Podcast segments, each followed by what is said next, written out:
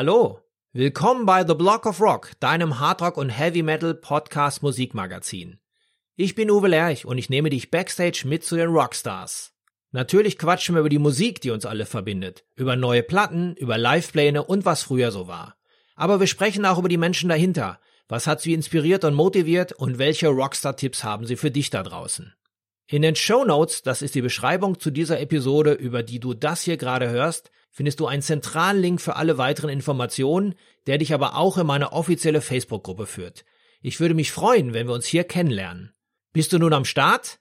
Na dann komm doch mit!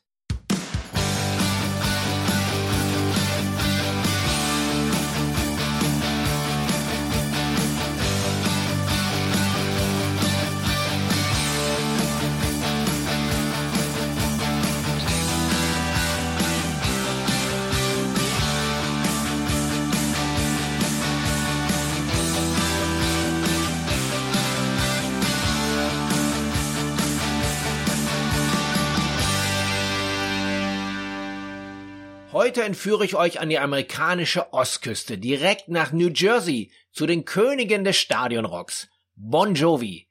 Der Anlass ist diesmal ausnahmsweise keine neue Platte, sondern ein Buch voller populärer Irrtümer und anderen Wahrheiten. Geschrieben von einem der führenden deutschen Musikjournalisten, meinem Freund Alex Gernand. Ihr kennt ihn ja sicher nicht nur aus dem Fernsehen als TV-Musikexperte, sondern auch von der ein oder anderen Podcast-Folge hier auf diesem Kanal.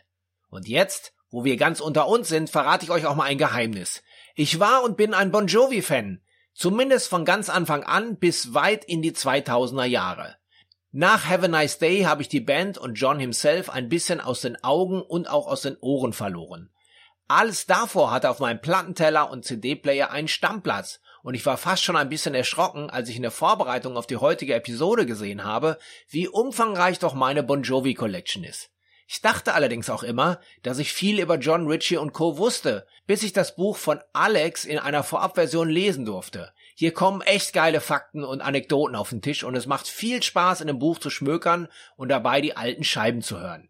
Seit ein paar Tagen ist es druckfrisch auf dem Markt. Ein Link hinterlasse ich euch in den Shownotes. Also Anlass genug, den Hörer in die Hand zu nehmen. Alex Gernand? Alex, hier ist Uwe. Wie geht's? Uwe, ich grüße dich. Alles gut, danke dir. Sehr schön. Ja, wir haben ja lange nicht gesprochen. Beim letzten Mal hast du mir erzählt, du hast ein Buch geschrieben. Wie steht's denn damit?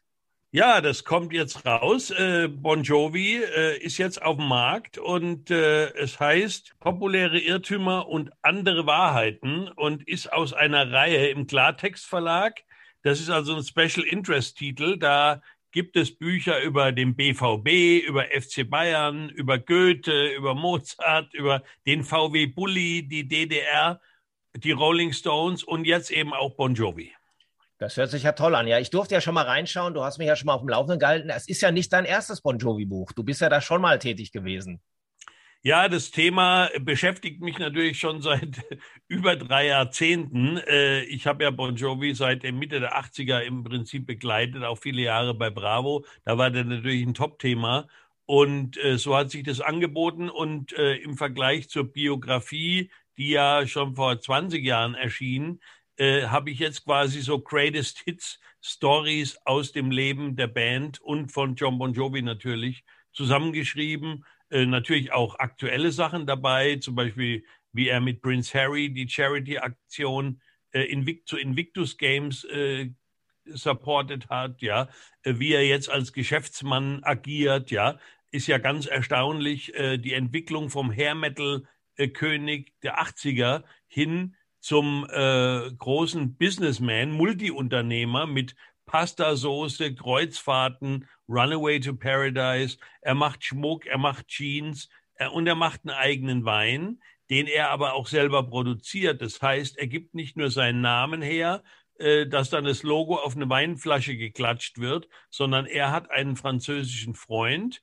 der Winzer ist und die suchen auch die Trauben aus, ja, und äh, also da wird ein eigener Bon Jovi Wein, ein Rosé kreiert, der Hampton Water heißt. Da werden die Trauben noch mit Bed of Rosé beschallt wahrscheinlich. Der ist gut, Uwe, ja. Sehr schön. Ja, ich bin ja auch, ich gebe es ja ehrlich zu, ich bin ja auch tatsächlich Bon Jovi-Fan der ersten Stunde. Damals das erste Album, natürlich Runaway. Aber mhm. auch der Rest vom Album Roulette, Shot Through the Heart und Co. Das war ein Album, das fand ich, obwohl ich zu der Zeit, ähnlich wie du, ja eher aufs Thrash Metal stand, aber ich fand dieses Album richtig geil und war dann allerdings danach enttäuscht, weil das zweite Album äh, Fahrenheit halt nicht so sensationell war. Hat zwar im Nachgang fand man doch ein paar Titel ganz gut und dann ging es ja letztendlich mit Slippery and Wet und New Jersey ging ja richtig die Rakete nach oben. War das bei dir ja, auch so? Also ja, ja, also ich äh, fand Bon Jovi auch gut, äh, weil natürlich äh, das Songwriting einfach gut ist. Und man muss auch wissen, ich meine, Richie Sambora ist ein Top-Gitarrist, ja, der wird ja oft so ein bisschen vergessen, äh, ein Top-Gitarrist, ja, der auch im Blues ja sehr stark ist, wie er auf seinen Soloplatten zeigt, ja, und Bon Jovi, äh, das ist ja auch eine irre Story, der war ja als 18-Jähriger, war ihm schon klar, dass er also nicht wie sein Vater Friseur werden will und dass er auch nicht zum College auf die Universität gehen will. Ja, er wollte Musiker werden, ja, wie seine Idole Elvis, Bruce Springsteen, die Stones, Thin Lizzy, ja. Und sein entfernter Cousin war Tony Bon Jovi den kannte, das war ein Produzent und der Inhaber der Power Station Studios in Manhattan. Und das war ja wirklich der Hotspot in den 80ern. Da haben die Rolling Stones aufgenommen, Aerosmith, Cher, Queen und David Bowie, Under Pressure, ja.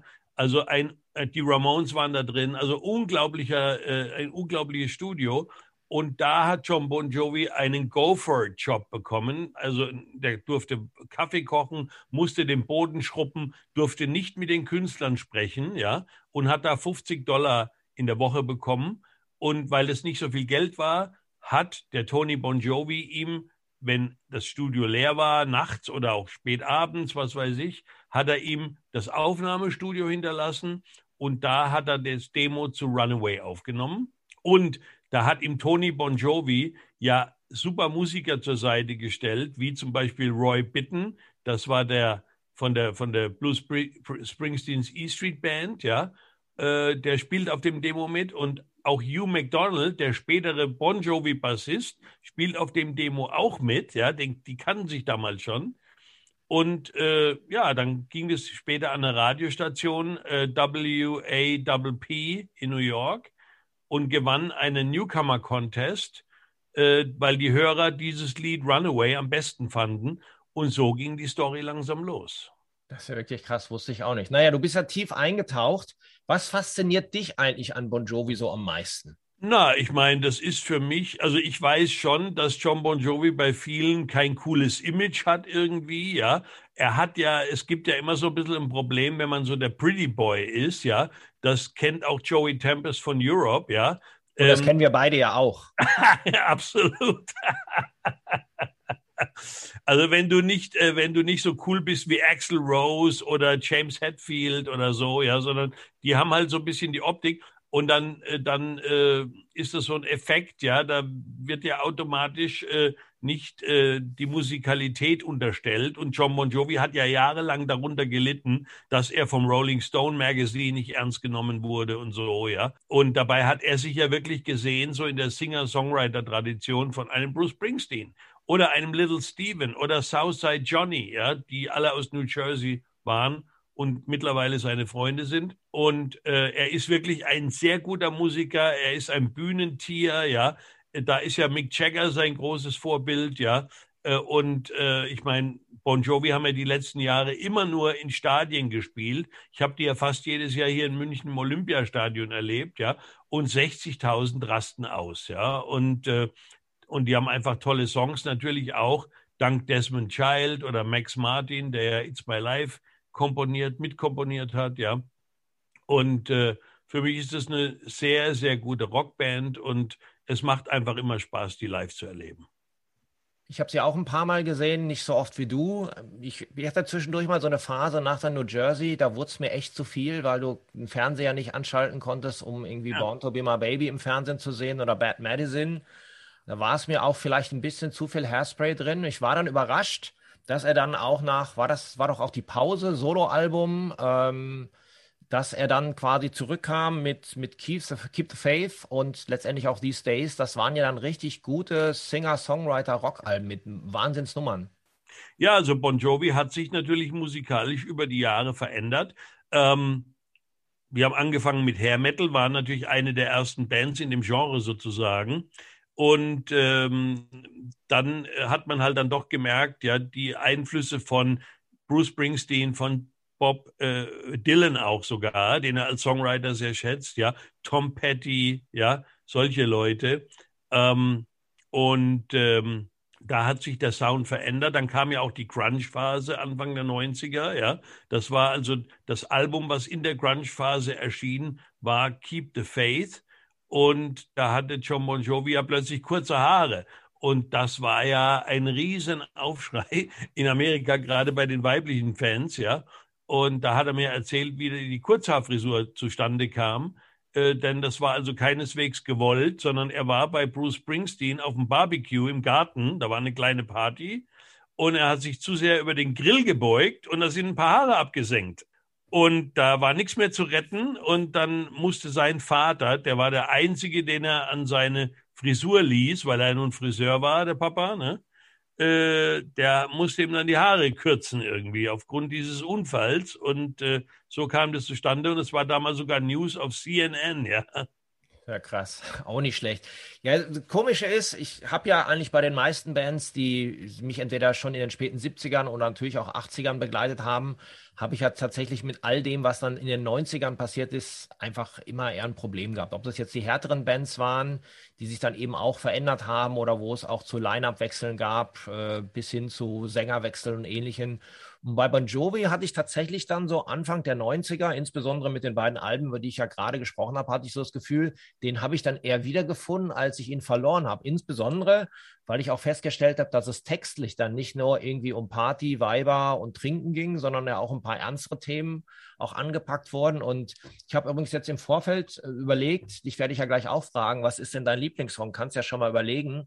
Bei mir ist tatsächlich so, dass mein Lieblings-Bon Jovi-Song Dry County ist von der Keep the Faith, wo es ja doch ernste Themen geht, um, äh, ja. um Natur, äh, um, um Öl, in, in, sag mal, um Versandung von, von, von, von Land und so. Und mhm. das ist tatsächlich eine, eine Nummer, die mir extrem gut gefallen hat immer. Die hat natürlich so ein bisschen Springsteen-Attitüde auch drin, ja, mhm. äh, ein bisschen politischer Aspekt auch, aber das ist so ein Song, der mir extrem gut gefallen hat. Steht jetzt nicht in der ersten Reihe und wird auch nicht auf der Top 20 Greatest Hits Compilation sein. Mhm. Aber das ist eine Nummer und im Prinzip danach auch die These Days, wo ja auch super Songs nochmal drauf waren, die mhm. mir ähm, extrem gut gefallen haben. Und daher ist so komischerweise, obwohl ich natürlich, wie gesagt, mit Runaway, wenn der Song irgendwo läuft, dieses Keyboard-Intro, ich habe mir die Tage die mal wieder angehört, äh, der elektrisiert im Grunde genommen für mich. Auch später dann natürlich It's My Life, Have a Nice Day sind ja auch nochmal tolle Songs, die dann sehr poppig waren wiederum und äh, im Grunde genommen ja auch, äh, wie du ja vorhin schon erwähnt hast, Max Martin dann mit an Bord war. Aber diese früh 90er oder bis Mitte 90er Phase, die hat mir extrem gut gefallen bei ihm. Ja, äh, ich meine, er hat ja wirklich die unterschiedlichsten Songs, ja, und äh, mein absoluter Lieblingssong ist Wanted Dead or Alive, ja. Äh, auch das Video dazu, der Hammer, ja, der quasi so das Leben auf Tour zeigt, ja, und wie es an dir nagt. Und die Band war ja auch schon nach der New Jersey Tour so dermaßen ausgelaugt, dass sie äh, fast zerbrochen wäre. Und äh, da hatte der Manager Doc McGee noch ein Date drangehängt und noch ein Date und jetzt müssen wir nochmal nach Australien oder nochmal nach Mexiko, ja. Also die Band war komplett am Ende, hat mitgespielt, ja, hat den Erfolg natürlich genossen auch, ja.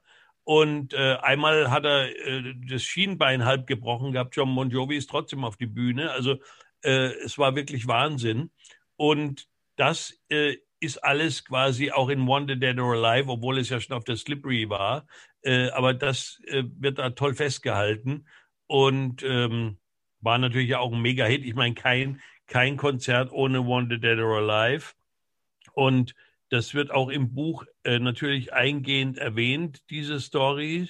Und ähm, die äh, Bücher, äh, die aus dieser Reihe äh, populäre Irrtümer und andere Wahrheiten, die sind alle ähnlich aufgebaut. Ja? Da, da gibt es immer Zahlen und Fakten, es gibt ein Quiz für Experten, es gibt eine Zeitreise, es gibt Zitate und dazwischen natürlich die ganzen Geschichten, die besten Geschichten, also was John, John Bon Jovi mit Politik zum Beispiel am Hut hat, er hat ja bei der Amtseinführung von, ähm, von Joe Biden hat er ja Here Comes the Sun äh, von den Beatles gecovert am Strand von Florida, wo er mittlerweile wohnt.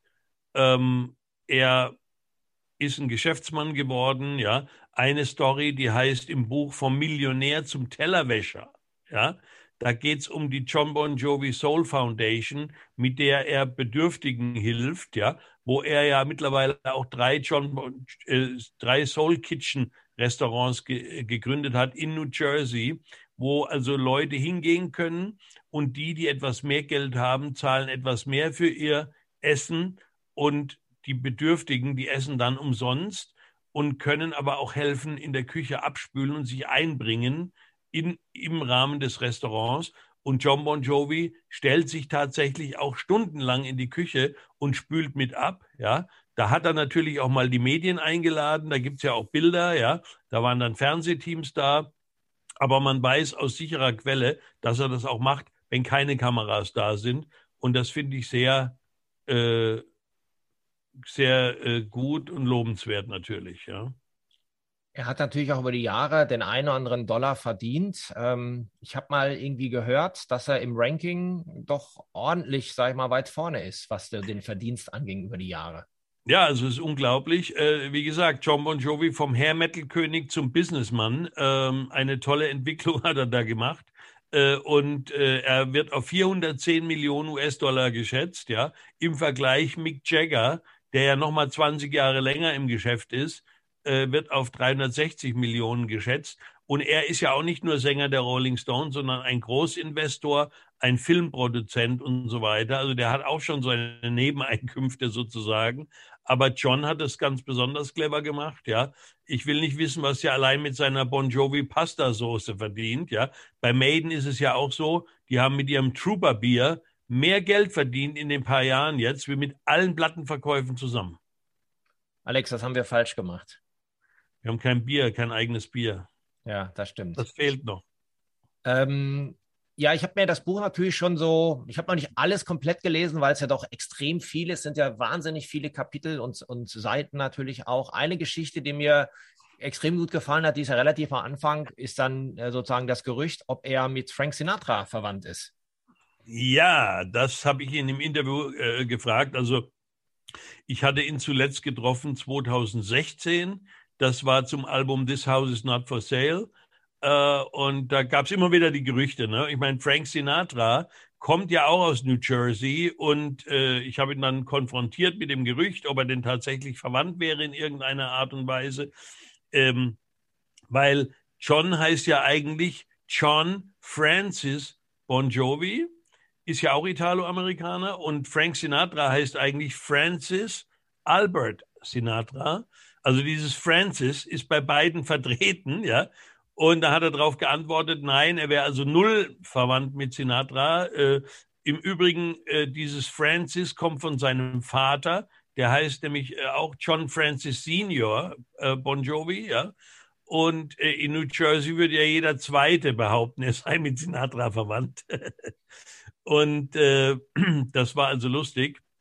Aber John Bon Jovi ist ein großer Frank Sinatra-Fan und hatte auch jahrelang in seiner Garderobe ein altes Foto von Sinatra aus den 40er, 50er Jahren, als er selber ein junger Mann war, äh, stehen zur Inspiration. Und es gibt die Parallele, dass Sinatra ja sowohl Sänger als auch Schauspieler war, wie John Bon Jovi auch. Und er hat ihn natürlich unsterblich gemacht und verewigt in It's My Life, uh, like Frankie said, I did it my way. Ja, da meint er natürlich Frank Sinatra und My Way.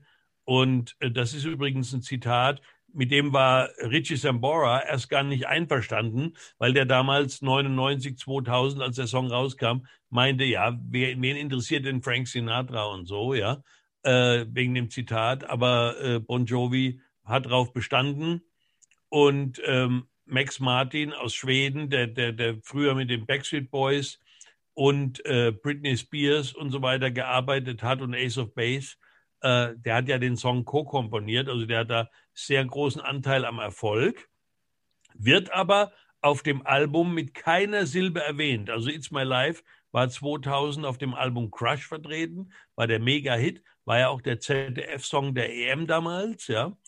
Und er wird aber mit keiner Silbe erwähnt. Da habe ich John auch gefragt, ja. Äh, und dann äh, war das halt damals so, dass die äh, nicht wollten, also Bon Jovi wollte nicht, dass es jetzt heißt, jetzt kommt hier der Backstreet Boy Songwriter, wird Bon Jovi jetzt zur Boyband, klauen die jetzt schon bei Boybands oder so. Also das wollte man vermeiden. Und ähm, später kam das dann raus und dann, und die haben sich ja dann auch wieder getroffen und John Bon Jovi hat ihm auch irgendeinen Songwriter Hall of Fame Award äh, verliehen und so, ja. Und diese Story steht auch im Buch.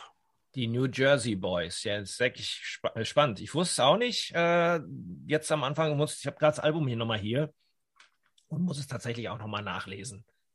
Ja, jetzt haben wir die ganze Zeit immer über John gesprochen, aber du hast ja auch schon mehrfach Richie erwähnt. Ähm, fehlt irgendwie ein bisschen, oder? Ja, absolut. Ich meine, Richie war ja nach John der absolute Fanliebling, ja. Und ich meine, wenn du dir überlegst, Bon Jovi, Sambora, das ist tatsächlich ein bisschen wie äh, Jimmy Page, Robert Plant, äh, Ian Gillen, Richie Blackmore, Mick Jagger, Keith Richards, McCartney, Lennon, ja. Also die sind schon so ein bisschen in der Tradition, die zwei, ja.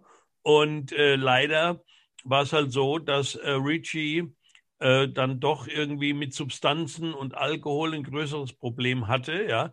Ähm, und ähm, dann, wie John sagt, er ist plötzlich einfach nicht mehr zur Arbeit gekommen. Ja, der war bei einer Tournee, war er plötzlich mal ein paar Tage weg, ja, und dann ging es noch mal weiter. Dann musste er in den Entzug und viele Fans waren damals sauer, weil die dachten, John Bon Jovi hätte Richie Sambora entlassen. Und das ist eben auch so ein populärer Irrtum im Buch, der aufgeklärt wird. Denn nicht Bon Jovi hat Sambora entlassen, sondern Sambora ist einfach nicht mehr zur Band gekommen. Und John hat erstmal gewartet, aber keiner äh, in der Band hatte noch Kontakt zu Sambora, hat sich nicht gemeldet, war nicht erreichbar. Und irgendwann musste es natürlich weitergehen. Und dann hat John Phil X, diesen kanadisch-griechischstämmigen äh, Gitarristen, äh, engagiert, weil Konzerte gespielt werden mussten. Und der ist mittlerweile fest in der Band, ja. Und ähm, trotzdem hoffen die Fans natürlich immer noch, dass Richie eines Tages zurückkehrt. Das steht in den Sternen, äh, weil äh, er ja auch jetzt verschiedene Soloalben auch gemacht hat und scheint jetzt ganz glücklich zu sein, hat sein Leben im Griff, kümmert sich um seine Tochter, die ist mittlerweile auch schon über 20, Ava Sambora. Und äh, ja, man wird sehen, aber sie waren ja zuletzt 2018 bei der Rock'n'Roll Hall of Fame äh, Einführung. Da waren sie ja alle zusammen äh, und haben sich toll verstanden. Jetzt müsst sie halt auch nur nochmal Musik zusammen machen wieder. Ich glaube, die Fans würden mich sehr darüber freuen. Ja, in den letzten ja. Tagen hat John Bon Jovi ja leider ein bisschen, sag ich mal, äh, schwierige Schlagzeilen gehabt, weil er wollte ja ein Konzert spielen in Miami, wenn ich das richtig äh, gesehen mhm. habe. Und das Konzert muss aber abgesagt werden. Ja, John Bon Jovi hat es auch erwischt. Er hatte, er hat sich mit Corona infiziert, trotz doppelter Impfung. Das hört man zurzeit ja leider immer öfter mal. Ähm, und äh, ist jetzt auf dem Weg der Genesung wohl. Ähm, und äh, ja, er lebt mittlerweile in Florida. Er hat sein Anwesen in New Jersey. Das war also eine Riesenvilla. Die hat er damals bauen lassen, direkt an einem Fluss am Navesink River. Äh, die hat er, äh, die steht zum Verkauf. Also wer 20 Millionen übrig hat, kann sich da mal melden. Und er selbst wohnt jetzt in Palm Beach, auch in einer Mega-Villa natürlich. Ja, wollte nach Florida in die Sonne. Und ähm, da wollte er eben dieses Konzert spielen, allerdings solo mit ein paar Musikern. Es war kein Bon Jovi Bandkonzert. Ähm, und die Fans hoffen natürlich, dass die 2020 Tour zum letzten Album, die ja wegen Corona abgesagt werden muss, dass die nachgeholt wird, beziehungsweise dass vielleicht sogar bald nochmal ein neues Album kommt und dass es dann endlich wieder möglich sein wird, auf Tour zu gehen und eben auch in Deutschland nochmal Halt zu machen. Ich hoffe auch. Ich würde ihn auch mal gerne mal wieder sehen. Es ist schon Jahre her. Die letzten Tourneen habe ich es irgendwie immer nicht geschafft, ähm, dabei zu sein. Aber jetzt habe ich tatsächlich auch Lust bekommen. Unter anderem auch, weil ich das Buch gelesen habe. Ähm, ja. Das hat mich auch nochmal richtig äh, rein vertieft. Ich habe vorhin mal in meinem CD-Schrank geguckt, wie viele Alben ich von ihm habe. Das sind doch, ich sag mal, zumindest die meisten plus noch die Solo-Sachen. Ähm, also ich würde schon sagen, dass ich da auch äh, mit zu den Fans gehöre. Habe ihn leider nur einmal interviewt per Telefon. Das war damals zur äh, New Jersey-Zeit. Äh, ich glaube fürs Crash sogar auch, für das wir ja zusammengeschrieben haben. Ähm, mhm. Da habe ich ihn mal interviewt. Das war irgendwie auch sehr nett, aber ja, persönlich habe ich ihn leider nicht getroffen. Fehlt auch noch so ein bisschen auf meiner Bucketlist. Wie geht es denn bei dir jetzt weiter? Hast du, sag mal, Lust bekommen, das Thema Buch äh, so mal ein bisschen anzupacken? Ja, äh, ich meine, als Journalist liegt es natürlich äh, im wahrsten Sinne auf der Hand, dass man Bücher macht. Und äh, ich finde dieses Format sehr schön. Das ist ein Taschenbuch, ja, das hat 120 Seiten, sind auch schöne Fotos vertreten. Äh, und das kostet irgendwie 16,95, ist ja ein schönes Geschenk. Und da mache ich jetzt weiter äh, auf dieser Linie und arbeite zurzeit an einer Band, die mir noch mehr am Herzen liegt ACDC. Das ist natürlich geil. Ja, ich verlinke für alle Lock of Rock-Hörer, verlinke ich natürlich das Bon Jovi-Buch jetzt in den Show Notes. Einfach draufklicken, guckt es euch an. Dann seht ihr, wie ihr das auf Amazon bestellen könnt. Ganz easy. Und zum ACDC-Buch werden wir uns natürlich dann auch widersprechen. Aber vielleicht ja schon vorher. Wir sollten vielleicht, das können wir ja jetzt schon mal ankündigen, nochmal wieder eine große Silvestergala machen, wie das im letzten Jahr war. Das war ja eine der erfolgreichsten Folgen. Sozusagen der Rückblick auf das Jahr 2021 hat es ja doch eine Menge gegeben, was du erlebt hast. Vielleicht jetzt nicht mhm. gerade live, aber zumindest auch an Interviews, die du gemacht hast. Ich habe ja auch den einen oder anderen hier im Zoom getroffen manche sogar auch tatsächlich persönlich. Und da sollten wir einfach drüber sprechen. Hast du Lust, nochmal auf den Sprung vorbeizukommen? Unbedingt, natürlich. Klassiker. Sehr schön. Ja, dann bleib gesund. Alles Gute nach München. Bis die Tage und viel Glück mit deinem Buch. Danke und schöne Grüße nach Frankfurt, Uwe. Danke dir. Alex, have a nice day. Wenn dir diese Episode gefallen hat, folge mir doch gerne beim Podcast-Dealer deines Vertrauens, damit du auch die nächste Folge nicht verpasst.